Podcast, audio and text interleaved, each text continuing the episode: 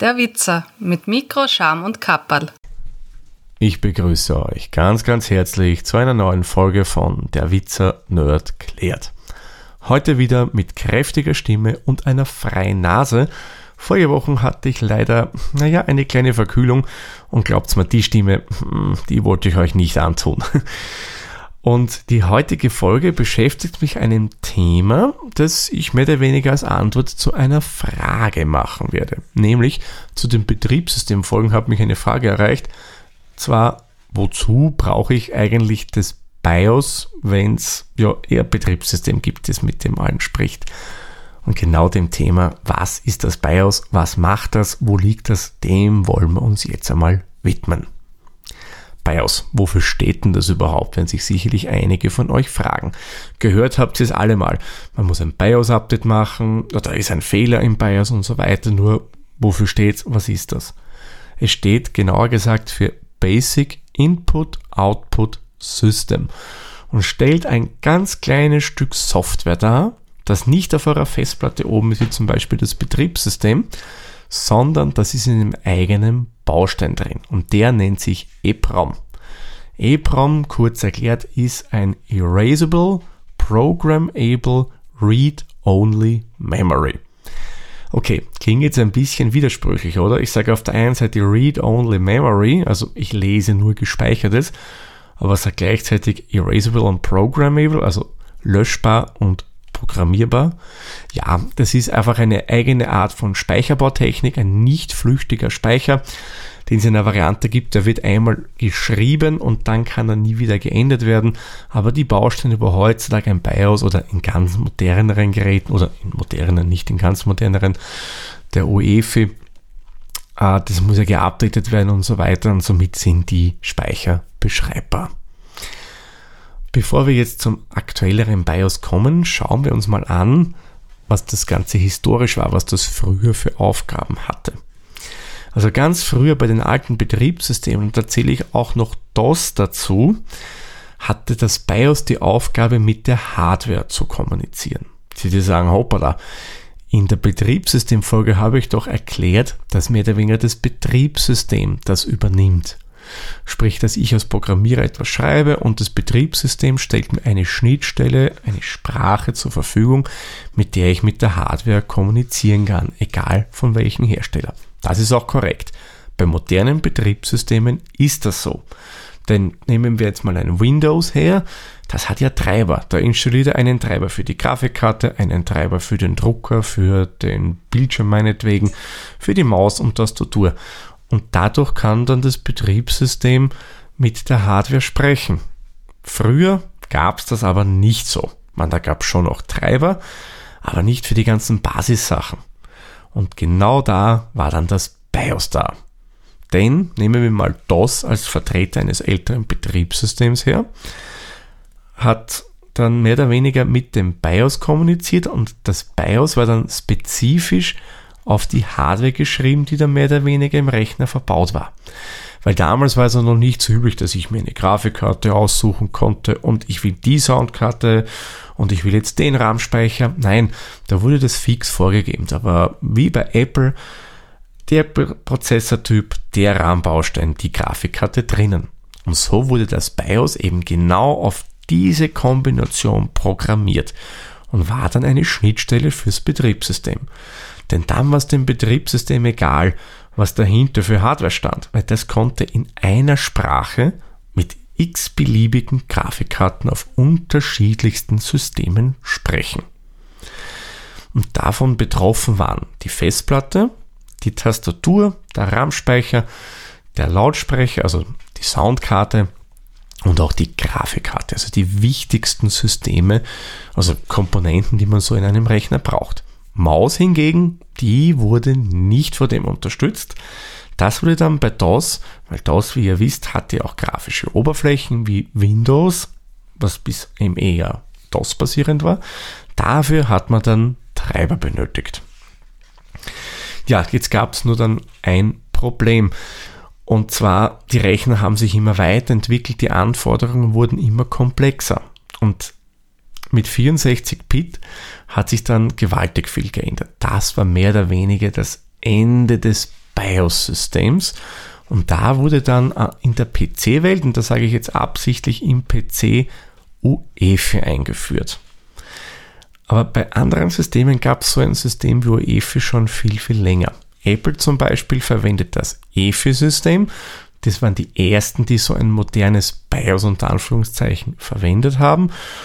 Und noch ein bisschen davor gab es von der Firma Sun, die bauen primär Servergeräte, die sogenannte Open Firmware. Nur wieso hat man denn UEFI, EFI und Open Firmware überhaupt gemacht? Das war deswegen, die Zeiten haben sich geändert, die Art der Prozessoren haben sich geändert. Ihr wisst, wir verfügen mittlerweile in mehr oder weniger allen Endgeräten Prozessoren mit einem 64 8-Bit-Technologie. Und das BIOS war ja nie für sowas ausgelegt. Das ja, ähm, war nie dafür gedacht, dass es mit solchen modernen Geräten arbeitet. Das, wie das entwickelt wurde, pf, das war ja schon sehr lange her. Und die Anforderungen der Benutzer war auch eine andere. Und da hat man gesagt, okay, man muss etwas Neues machen. Und das war dann eben UEFI, EFI oder Open Firmware. Was war jetzt der Unterschied? Es wurde mal zunächst in, oder wird in einem anderen Speicher reingeladen. Open Firmware und EFI sind jetzt, sage ich mal, sehr Linux Unix-like von der Architektur, die dahinter steht. Äh, und zusätzlich bietet es auch Sachen, es bietet eine Mausunterstützung zum Beispiel an. Das heißt, wenn ihr dann im UEFI drinnen seid, könnt ihr das Ganze auch per Maus bedienen. UEFI kann die Grafikkarten auch in einer höheren Auflösung ansprechen. Äh, es kann viel mehr RAM-Speicher verwalten und so weiter und so fort. Alle Sachen, die das BIOS einfach nicht konnte. Ja, und eins, für das ist das BIOS heutzutage noch wichtig und auch UEFI sehr wichtig und das habe ich im Vorfeld ganz vergessen zu erwähnen. Das Ding ist auch dafür da, dass es mal schaut, okay, geht es meiner Hardware gut?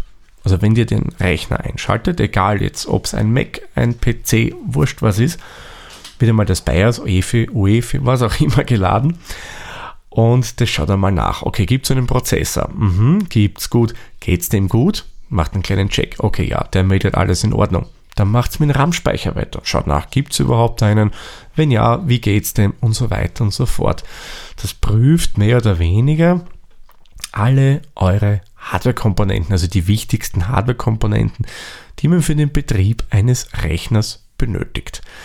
Und dann, und das ist auch eine wichtige Aufgabe, lädt es das Betriebssystem, die ersten Teile des Betriebssystems in den Speicher, damit es überhaupt einmal starten kann. Und wenn es im Speicher, das ist der RAM, drinnen ist, dann beginnt das Betriebssystem zu arbeiten. Zusätzlich die modernen Sachen wie UEFI bieten dann auch noch Sicherheitsfeatures an. Eine etwas umstrittene Variante davon wäre zum Beispiel das sogenannte Secure Boot. Das wurde mit Windows 8 mehr oder weniger eingeführt und Secure Boot sollte verhindern, dass äh, nicht zertifizierte Software mit eurem Computer gestartet werden kann. Das, offiziell wurde es als Sicherheitsfeature mehr oder weniger von den Softwareherstellern auf den Markt gebracht. Problem war, diese Zertifizierung kostet jemanden, der ein Betriebssystem programmiert und verkaufen will, Geld. Tja, Linux ist Open Source, wie ich euch erklärt habe. Viele machen das einfach als Hobby. Und ja, da ist halt nicht das Geld da, um sich sowas leisten zu können. Und ja, das führt dann zu etwas viel Aufstand. Und, aber es ist kein Problem, man kann heutzutage dennoch ein Linux verwenden, weil diesen Secure Boot Mode kann man deaktivieren. Der Ansatz wäre gut. Ich habe mehr oder weniger nur mehr sichere zertifizierte Software auf meinem Rechner oben. Aber ja, man kann die Macht, wie in vielen Dingen des Lebens, auch hier wieder missbrauchen. Ja, würde sagen, das wäre es einmal zum Thema BIOS und UEFI. Ich fasse nochmal kurz zusammen. BIOS, das Basic Input-Output System, das auf der einen Seite prüft, ob eure Hardware und ob die korrekt arbeitet. Bei älteren Betriebssystemen war es auch noch eine Schnittstelle, damit das Betriebssystem mit der Hardware kommunizieren kann. Heutige brauchen das nicht mehr, die machen das mit Treibern. Ja, und die Weiterentwicklung, die mit der 64-Bit-Technologie primär kam, wäre im PC-Sektor UEFI, bei Mac EFI und bei Sun-Systemen das Open System oder die Open Firmware. Die sind mehr oder weniger einfach eine Weiterentwicklung des BIOS, die mehr können, bessere Grafik, mehr Einstellmöglichkeiten, mehr Support von diverser Hardware und auch noch einige Features mehr. Dann würde ich sagen, haben wir das BIOS-Thema gut abgehandelt. Soll es dennoch Fragen geben, könnt ihr euch auf der einen Seite in den verlinkten Beiträgen in den Shownotes schlau machen. Da verlinke ich euch das Ganze von der Wiki rein. Da kann man sich dann noch intensiver einlesen und glaubt's mir, zum BIOS gibt's noch viel, viel, viel zu erzählen, genauso zu EFE und den anderen Systemen. Oder ihr könnt mir natürlich auch gerne Fragen schicken. Ja, dann sage ich wie immer vielen lieben Dank fürs Zuhören. Wir hören uns dann in der nächsten Folge wieder. Tschüss, Servus, pfiat euch. Der Witzer ist ein privater Podcast aus Österreich. Nähere Informationen zur aktuellen Folge sowie die Möglichkeiten für Feedback und Unterstützung findet ihr auf der-witzer.at.